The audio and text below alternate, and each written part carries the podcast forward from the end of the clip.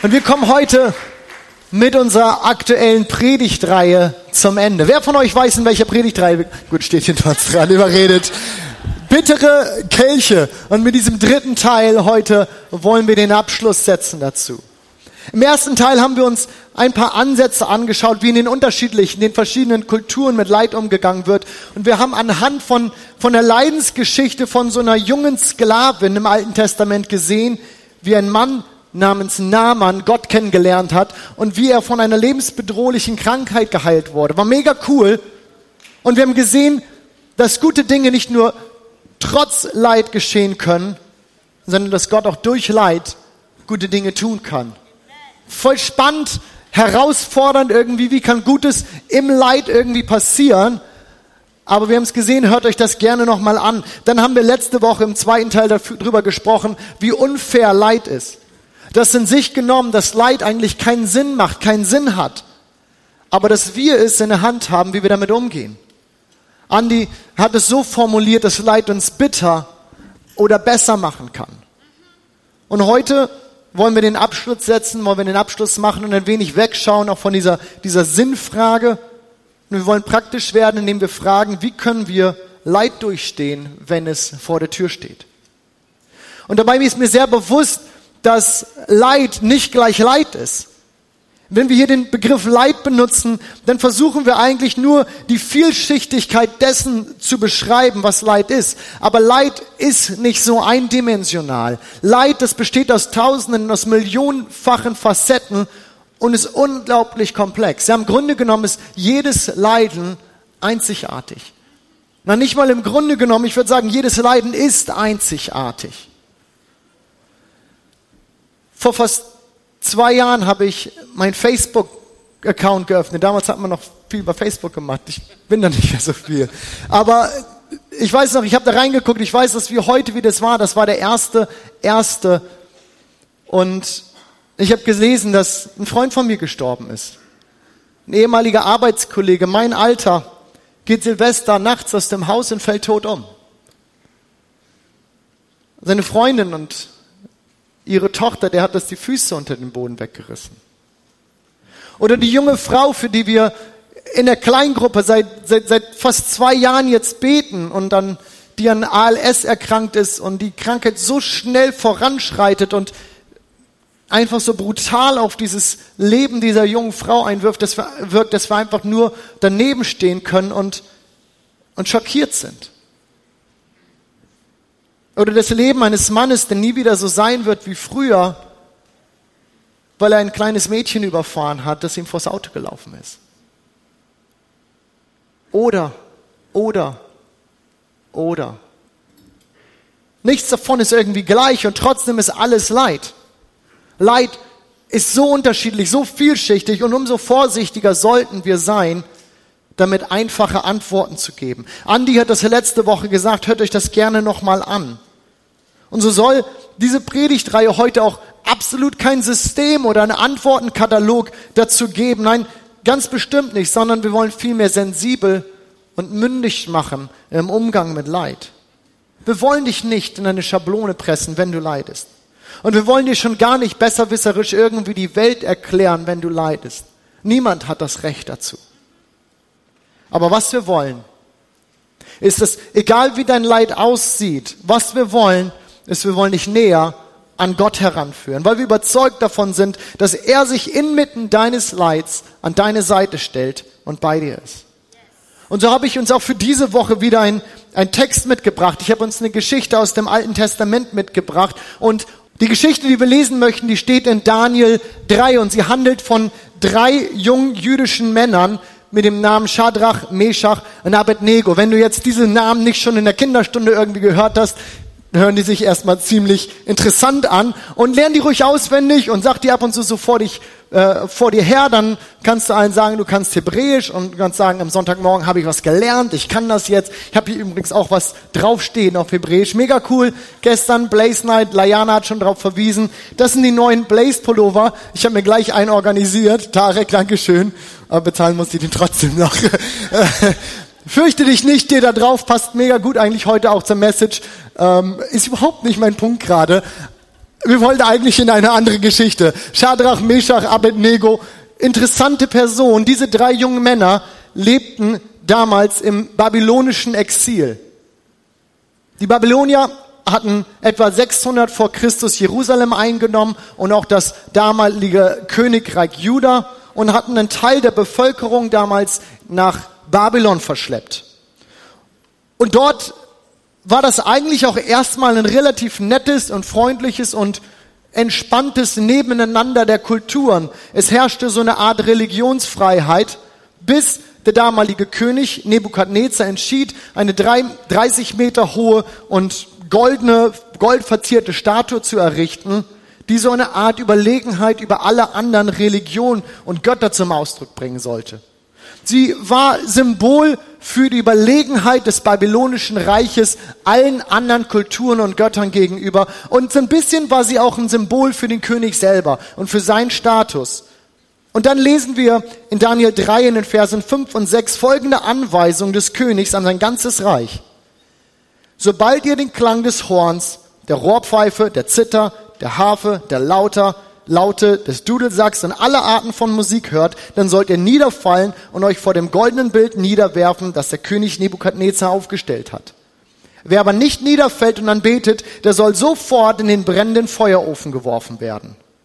Was für eine Ansage. Und was für eine Zerreißprobe für unsere drei Männer hier. Denn sie waren Juden und dem Juden war es strengstens untersagt, sich vor irgendwelchen anderen Göttern niederzuwerfen, andere Götter anzubeten. Und dann kommt es noch so weiter, dass wir lesen, dass fast alle anderen diesen Befehl sich unterordneten. Und ich meine, klar, ist ja irgendwo auch verständlich, wer will schon in den Feuerofen geworfen werden. Und wir reden hier nicht so von einem Backofen, mit dem man Kekse backt. Zeit kommt ja so wieder, wir haben mit ähm, unseren Kids die Tage Kekse gebacken, die fanden das richtig cool. Selbst in den Ofen würde ich nicht reinfassen wollen, aber wir reden hier von so einem riesen Industrieofen, mit dem man Ziegel gebrannt hat, mit dem man Metalle geschmolzen hat. Klar reagierten die Leute da irgendwie drauf. Doch ob du es glaubst oder nicht, unsere drei Männer hier beugten sich nicht dem Druck. Sie ließen sich nicht von dem Gesetz einschüchtern. Ihr Gott war nämlich, nicht ein Gott unter vielen. Sie glaubten an den einen Gott, der über allem steht und keine anderen Götter neben sich duldete. Und so wussten sie, dass wenn sie sich vor dieser Statue beugen würden, dass sie den, den einen wahren Gott verleugnen würden.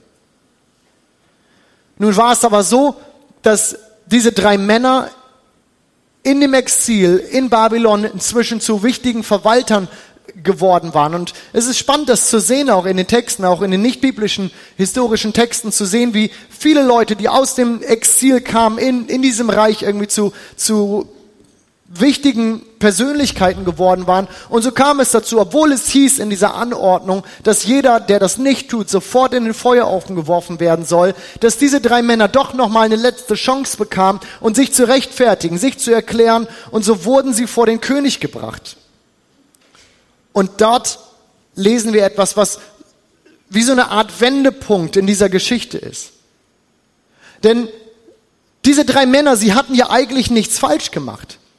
Sie hatten ihr Leben gelebt und plötzlich, wie bei so vielen, auch vielen von uns, werden sie durch eine unverhoffte Wendung in ihrem Leben unverschuldet in einen schmerzhaften, sogar lebensbedrohlichen Umstand versetzt. Ein bitterer Kelch.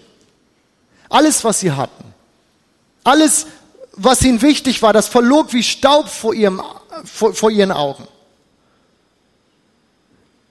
Und im Anbetracht dieser Situation geben sie diese Antwort an den König. Siehe, unser Gott, den wir verehren, er kann uns retten aus dem glühenden Feuerofen. Und auch aus deiner Hand, o oh König, kann er erretten. Und wenn er es nicht tut, so sollst du dennoch wissen, dass wir deinen Gott nicht ehren und das goldene Bild, das du aufgerichtet hast, nicht anbeten werden. Bäm! Was für eine Antwort! Aber auch eine Antwort, die den König umso wütender gemacht hat, so dass er dir befahl, den Feuerofen siebenmal heißer zu machen. Und er war so sauer, dass er befahl, diese drei Männer unverzüglich in den Ofen zu werfen, samt aller Klamotten, die sie anhatten. Und der Feuerofen war so unnormal heiß, dass selbst die Soldaten, die diesen Befehl ausführten, starben bei der Ausführung, diese drei Männer da reinzuwerfen. Und dann geschah das Unfassbare. Vielen von uns ist die Geschichte schon bekannt, aber bitte versaut die Pointe nicht für die, die es noch nicht kann. Dann geschah das Unfassbare. Der König wollte dieses Spektakel mit sehen. Er wollte sehen, was passiert. Genugtuung für seinen Zorn und er kann seinen Augen nicht trauen. Er wollte sie sterben sehen, doch das Gegenteil war der Fall. Die drei waren am Leben. Was war schiefgegangen? Hatten die Soldaten den Ofen verfehlt? Konnten sie irgendwie noch fliehen? Nein, nichts davon war der Fall. Die Männer waren mittendrin im Feuerofen, mitten in der Hölle dieser Flammen, doch es fehlte ihnen an nichts.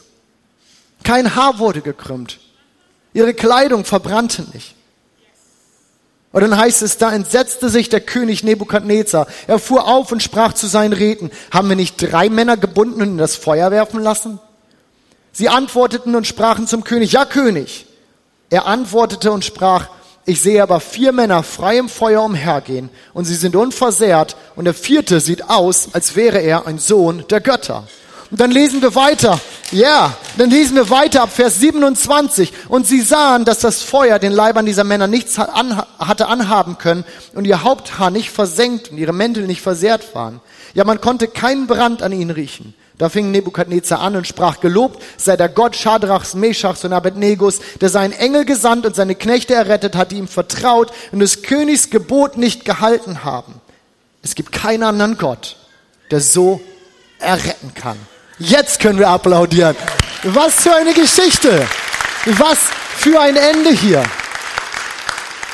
Drei Männer, die plötzlich in eine untragbare Situation kommen und sich dann mitten in der Hölle wiederfinden. Und ich überspitze das hier ganz bewusst einmal so, mitten in der Hölle wiederfinden.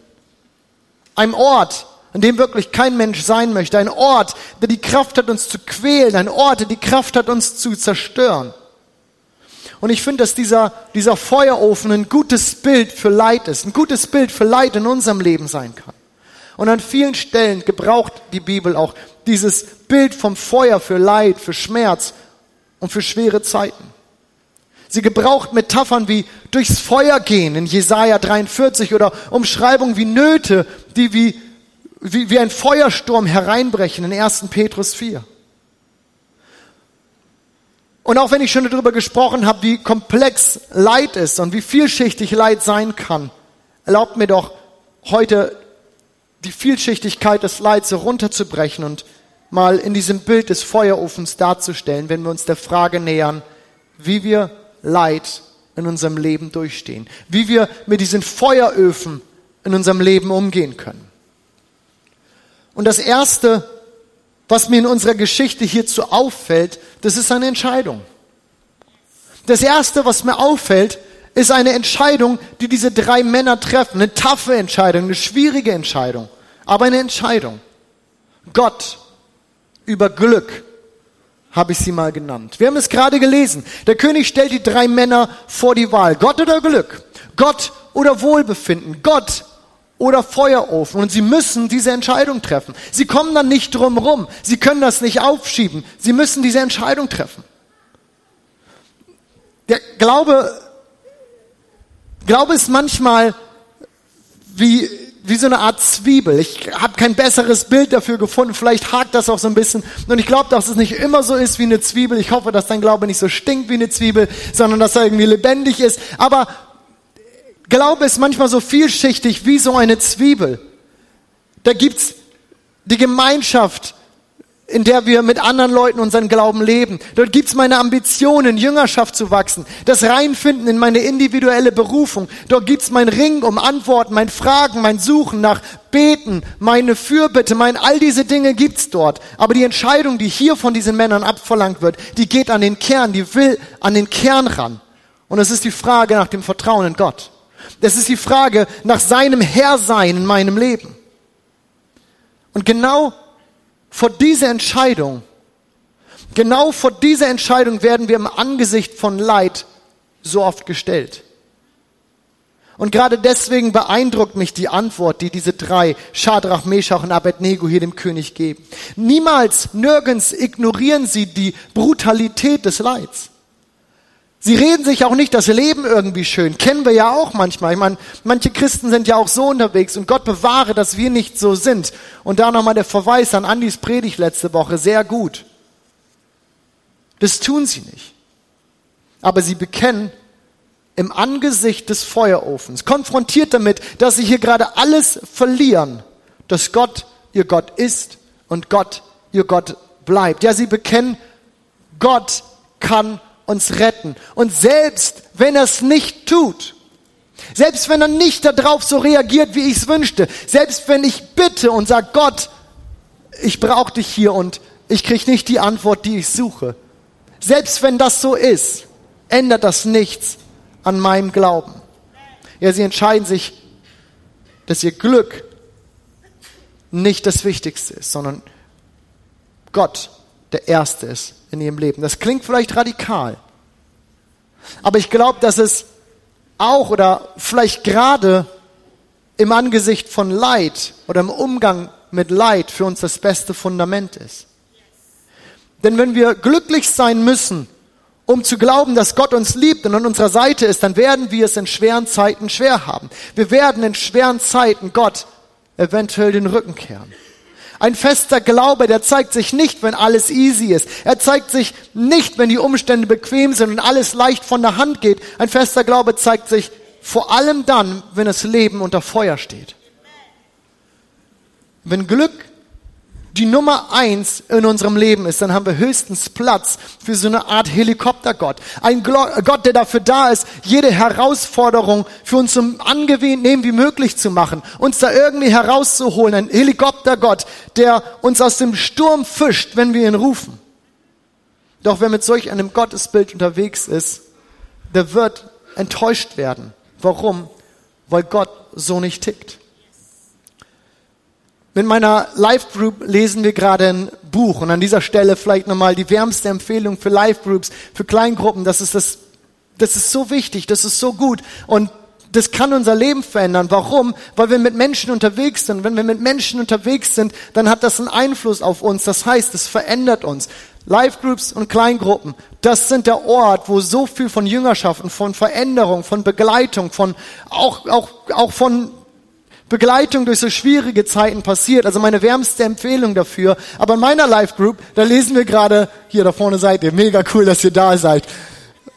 How is your soul? Dieses Buch. Und da sind wir über dieses Bild dieses Helikopters gestoßen. Und ich fand das für uns hier so mega passend. Gott schickt uns im Sturm in der Regel keinen Helikopter, der uns da rausfischt. Gott gibt uns einen Anker, der uns fest vertaut. Und das heißt, wir bleiben in der Situation, aber fest verankert, dass uns nichts passieren kann. Und wenn wir Gott, wenn wir Gott in unserem Leben an die erste Stelle setzen, so wie die drei Männer hier, dann werden wir in der Lage sein, Leid und Schmerz zu ertragen. Ja, ich glaube sogar, dass wir in der Lage sein werden, Freude und Glück innerhalb des Feuerofens zu finden. Warum? Weil Freude und Glück am Ende doch eine Konsequenz, eine Folge davon sind, Gott in unserem Leben zu haben. Dieses Vertrauen in Gott, dieses Wissen, Gott ist bei mir, Gott ist mein Schutz und ich setze das alles in ihn.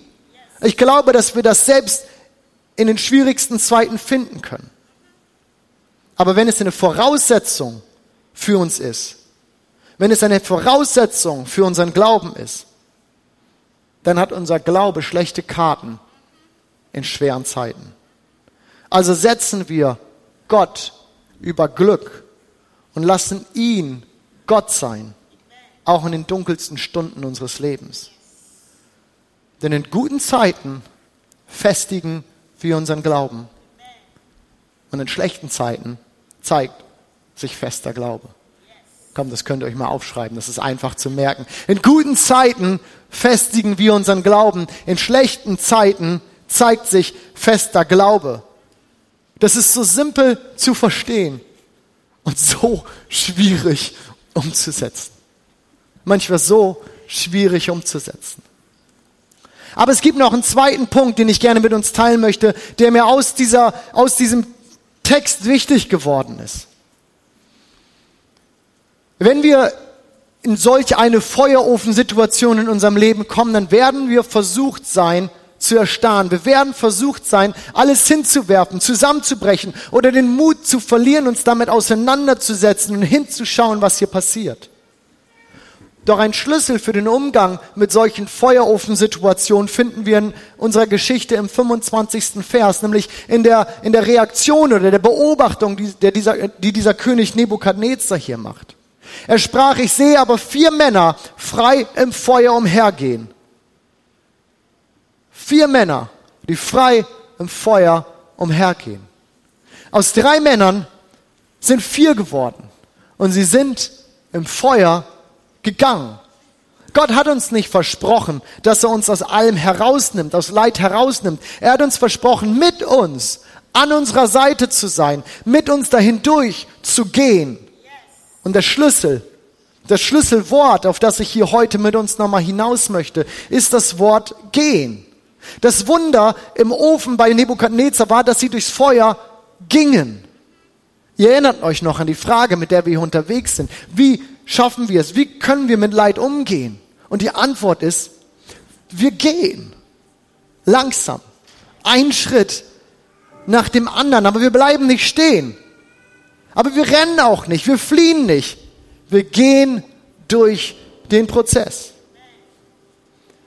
Ich persönlich bin großer Fan vom Psalm 23. Ich mag den. Das ist für mich irgendwie der, der schönste Psalm, so bekannt der auch ist. Und ja, manchmal wird sowas ja auch abgedroschen, wenn es so bekannt ist und du hörst gar nicht mehr zu. Aber ich, ich liebe diesen Psalm und ich glaube, der ist so bekannt, weil er so schön ist, weil er so ehrlich ist, weil er so ermutigend ist. Und auch dort heißt es, und ob ich schon wanderte im finsteren Tal, wenn ich durch finstere Tal gehe, finde, fürchte ich kein Unglück. Oder Jesaja 50 im Vers 10, dort heißt es, wer in Finsternis wandelt, der hoffe auf den Herrn. Oder Psalm 119, dein Licht ist, ein, ist meines Fußes Leuchte und ein Licht auf meinem Weg. Nicht an meinem Ort, auf meinem Weg. Leid ist kein Zustand, der bleibt. Leid ist ein Zustand, der vergeht. Leid ist keine Endstation. Sie ist nicht das Ende. Leid ist ein vergänglicher Zustand, durch den wir einfach hindurch gehen müssen. Wir bleiben in Bewegung. Wir bleiben in Bewegung. Und natürlich gibt es auch hier Momente, die, die einfach, uns einfach zusammenbrechen lassen. Natürlich gibt es die. Und das ist völlig normal. Der Psalmist drückt es im 73. Äh, Psalm im zweiten Vers so aus. Mitten in seinem Leid, da schreibt er, ich aber wäre fast gestrauchelt mit meinen Füßen. Mein Tritt wäre beinahe geglitten. Und dann sieht es so aus, als, als, als, als würden wir lange aufschlagen. Vielleicht tun wir es sogar. Ich glaube, es ist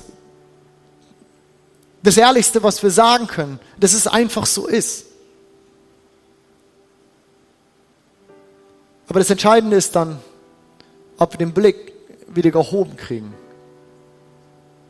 Und so endet dieser Psalm unheimlich stark, der, der mit, dieser, mit diesem ehrlichen Moment beginnt. Ich wäre fast gestürzt. Und er endet mit diesen Worten. Aber das ist meine Freude, dass ich mich zu Gott halte. Und meine Zuversicht setze ich auf Gott, den Herrn. Was für ermutigende Worte und was für ein schöner Bogen, den wir sehen dürfen, den wir lesen dürfen und den wir für uns mitnehmen dürfen in so einer Situation. Leid ist etwas, durch das wir buchstäblich hindurch müssen. Und gehen, das hat mit Vorwärtskommen zu tun.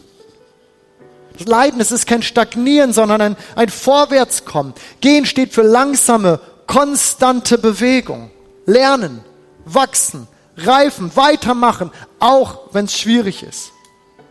Und so bringen wir Schritt für Schritt eine Wegstrecke hinter uns und wir verarbeiten unser Leid in konstanter Bewegung. Und auf diesem Weg, da nehmen wir Freunde mit rein, nehmen wir Freunde mit. Auf diesem Weg, da wird geheult, da wird geflennt. Auf diesem Weg, da wird gebetet. Wir hoffen, wir reden, wir beten, wir danken, Wir denken. Aber wir bleiben unterwegs. Wir bleiben in Bewegung. Und deswegen ist das mein Appell an uns heute Morgen, an jeden von uns. Egal, wo du gerade stehst, egal, wie dein Leben aussieht, egal, ob du sagen würdest, ja, Leid ist für mich gerade sowas von präsent in meinem Leben oder auch überhaupt nicht. Mein Appell an uns, bleib an Gott dran und bleib nicht stehen. Und bleib nicht stehen. Dieses Thema ist so unheimlich komplex und es gibt so viele Dinge, die man dazu sagen könnte. Wir könnten noch mal darüber sprechen, welche Gefahren auf uns lauern, wenn wir im Leid stehen und, und wenn wir, wenn wir einfach nur noch da verharren wollen. Wir könnten darüber sprechen, welche, welche Strategien es gibt, welche Dinge wir mitnehmen können, was uns begleiten kann in dem ganzen Unterwegssein, weil man da so viel drüber sprechen kann werden wir einiges an Material, ein paar Sachen auch nochmal an all unsere Kleingruppenleiter rausschicken. Und mit der Ermutigung arbeitet das weiter, arbeitet damit, weil so vieles von dem, was jetzt von hier weitergenommen werden kann, das braucht das Gespräch, das braucht das Miteinander, das braucht die Gruppe, das braucht die Leute, wo wir uns austauschen. Meine wärmste Ermutigung an uns, lass uns das aufnehmen. Wir brauchen nicht alle Antworten, um das zu tun. Auch als Gruppe brauchen wir nicht alle Antworten, um das zu tun. Aber wenn wir uns gegenseitig ermutigen, an Gott dran zu bleiben und gegenseitig ermutigen, immer weiterzugehen, dann erweisen wir uns gegenseitig einen so großen Dienst. Und über all dem steht das Versprechen, das wir eigentlich jeden Sonntag in dieser Predigtreihe mit irgendwo eingebunden und aufgegriffen haben. Dass Gott im Leiden bei uns ist. So vieles im Leid verstehen wir nicht. So vieles ist nicht nachvollziehbar. Auf so vieles bekommen wir keine Antwort. Und wir finden keine einfache Rezeptur zu sagen, so ist das mit dem Leid. Aber was wir wissen, ist, dass Gott mit uns ist. Im Buch Jesaja finden wir dieses Versprochen in unheimlich schönen Worten formuliert. Dort heißt es, wenn du durchs Wasser gehst, bin ich bei dir. Und durch Ströme, sie werden dich nicht überfluten. Wenn du durchs Feuer gehst, wirst du nicht versenkt werden und die Flammen werden dich nicht verbrennen, denn ich bin der Herr, dein Gott, der Heilige Israels, dein Retter. Er hat dir versprochen, mit dir da durchzugehen. Und selbst im Leid, selbst im Schmerz, können wir wegen dieses Versprechens Hoffnung, übernatürliche Hoffnung, auch übernatürliche Freude kennenlernen. Weil das das Versprechen ist, das ist die Verheißung, die wir mitkriegen, die wir erleben können in der Gegenwart Gottes, wenn Gott da ist. Wenn Gott da ist. Er ist mit dir. Das heißt, Hoffnung ist da. Auch wenn wir tausend Fragen haben und keine Antwort finden. Gott ist bei dir. Komm, lass uns gemeinsam aufstehen. Jesus, wir danken dir, dass du bei uns bist. Wir danken dir, Herr, dass das das Versprechen ist, das über allem steht, Jesus. Und wir beten um Gnade, Herr, dass wir das verstehen für unser Leben, für uns, Herr. Wir beten, Jesus, dass du uns hilfst, das für uns zu begreifen dass du bei uns bist, Jesus.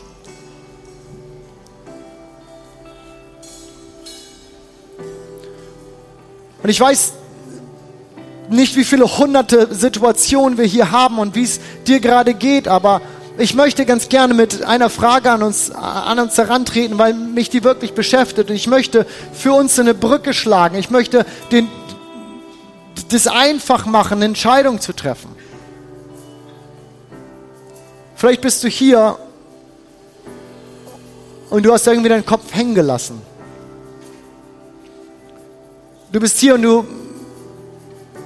müsstest eigentlich diese Entscheidung nochmal neu wieder für dich treffen, sagen, ja, ich, ich wähle Gott über mein Wohlbefinden und ich wähle Gott trotz meiner Situation. Deine Situation, dein Leben, deine Umstände haben dich dazu geführt, dass du Gott hinterfragst und sagst, kann das alles, will ich, das ist das. Ich kann das nicht mehr.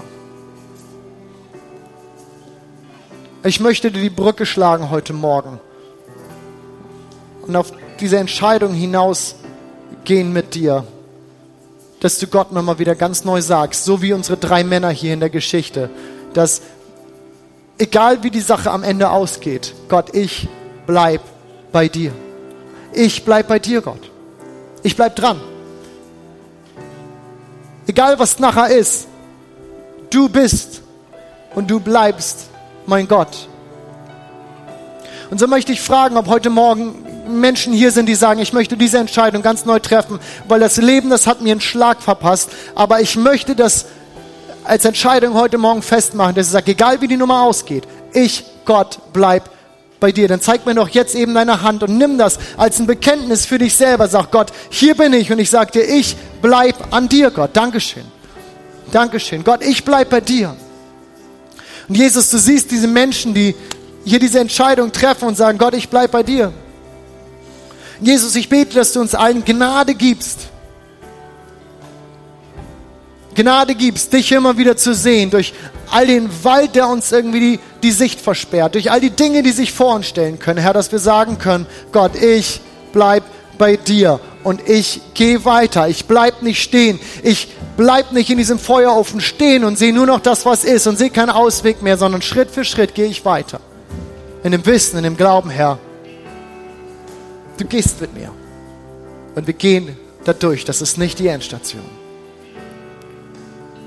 Komm, lass uns noch mal einen Moment nehmen und mit dem Team Gott anbeten und nimm das für dich selber als einen Moment, wo du sagst, Gott, ich mache das mit dir fest. Und es tut nicht weh, das einmal zu viel zu sagen. Gott, ich bin und ich bleibe bei dir. Amen. Und ich möchte noch mit einer weiteren Frage an uns herantreten. Und das ist mir so wichtig, das ist uns als Kirche so wichtig. Dieser Jesus, zu dem wir hier singen, dieser Jesus, zu dem wir beten und über den wir hier gesprochen haben, er ist derjenige, der all das möglich macht, der es möglich gemacht hat, dass wir heute sagen können, Gott ist bei dir. Denn er ist am Kreuz gestorben, weil, weil wir Menschen es verbockt haben, weil wir aus uns heraus einfach nicht gut sind. Und wir waren ursprünglich geschaffen dafür, in Beziehung, in Gemeinschaft mit Gott zu leben. Und das Ganze ist zu Bruch gegangen und Jesus ist gekommen, um das wieder herzustellen. Er ist am Kreuz gestorben, er ist wieder auferstanden, er ist wieder hochgefahren in den Himmel zu Gott dem Vater und hat den Heiligen Geist gesandt, damit wir alle jetzt sagen können, Gott ist und lebt in mir. Das ist der Heilige Geist, das ist Gott, der Heilige Geist, der in uns lebt. Und so können wir das heute sagen. Gott ist hier. Er lebt in mir.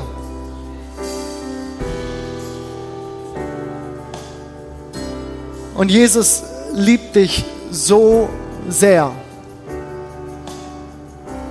Er liebt dich so sehr und er sehnt sich danach, mit dir zu reden, eine Beziehung zu dir zu bauen, zu haben. Und wenn du das nicht hast, wenn du nicht sagen kannst, ich habe eine, eine Beziehung, ich kann mit, mit, mit Jesus, ich kann mit Gott reden oder ich, ich weiß, dass Jesus Gott, mein Gott ist, Herr in meinem Leben ist, wenn du das nicht für dich sagen kannst, dann kann sich das heute Morgen ändern. Ich werde gleich fragen, ob jemand hier ist, der eine Entscheidung treffen möchte und sagen möchte, ich möchte das mit diesem Jesus ausprobieren. Ich möchte dem eine Chance geben. Ich möchte einen Schritt auf Gott zugehen. Dann werde ich dich gleich bitten, mir kurz deine Hand zu zeigen, auch als ein Bekenntnis für dich, weil, weil das das Beste ist, was dir passieren kann. Und ich würde mich so mega freuen, für dich beten zu dürfen. Und du musst dafür nicht alles verstanden haben. Du musst dafür nicht alles wissen. Absolut nicht. Weiß ich auch nicht. Ich habe so viele Fragen. Aber was ich weiß ist, dass Jesus mein Leben auf den Kopf gestellt hat, dass ich eine Hoffnung kennengelernt habe, die ich nie hatte. Dass ich Liebe kennengelernt habe, wie ich sie nicht kannte. Dass ich Erfüllung in meinem Leben gefunden habe. Zweck. Wie es vorher nicht da war, weil Gott, mein Schöpfer, genau weiß, was ich brauche. Er weiß und er kennt mich. So möchte ich fragen, ob heute Morgen jemand hier ist, der sagt, ich möchte gerne einen Schritt auf Gott zugehen. Ich möchte das wagen. Ich möchte Jesus zu meinem Gott machen. Ich möchte ihn Herr in meinem Leben machen. dann zeig mir doch jetzt kurz deine Hand. Vielleicht pocht dein Herz und sagst, ich weiß aber nicht alles. Sie sagt dir, es ist, mach nichts, wag es. Es ist so gut. Zeig mir kurz deine Hand, wenn du diese Entscheidung treffen möchtest. Dankeschön, Dankeschön, Dankeschön. Amen. Amen. Wir freuen uns, wir feiern mit dir und ich würde mich so freuen, mit dir zusammen zu beten. Und lass uns als ganze Gemeinde damit einsteigen. Lass uns alle gemeinsam beten. Und es tut nicht weh, es schadet nicht, wenn wir Gott sagen, Gott, wir gehören dir. So lass uns das alle gemeinsam mitbeten. In Ordnung? So betet mir nach. Jesus, ich danke dir, dass du mich so sehr liebst, dass du alles auf dich genommen hast, um mich zu erlösen. Ich danke dir, dass ich dein Kind sein darf. Ich danke dir, dass du mir meine Schuld vergeben hast. Und ich danke dir, dass ich von nun an mit dir gemeinsam leben darf. Amen. Amen, Jesus. Halleluja.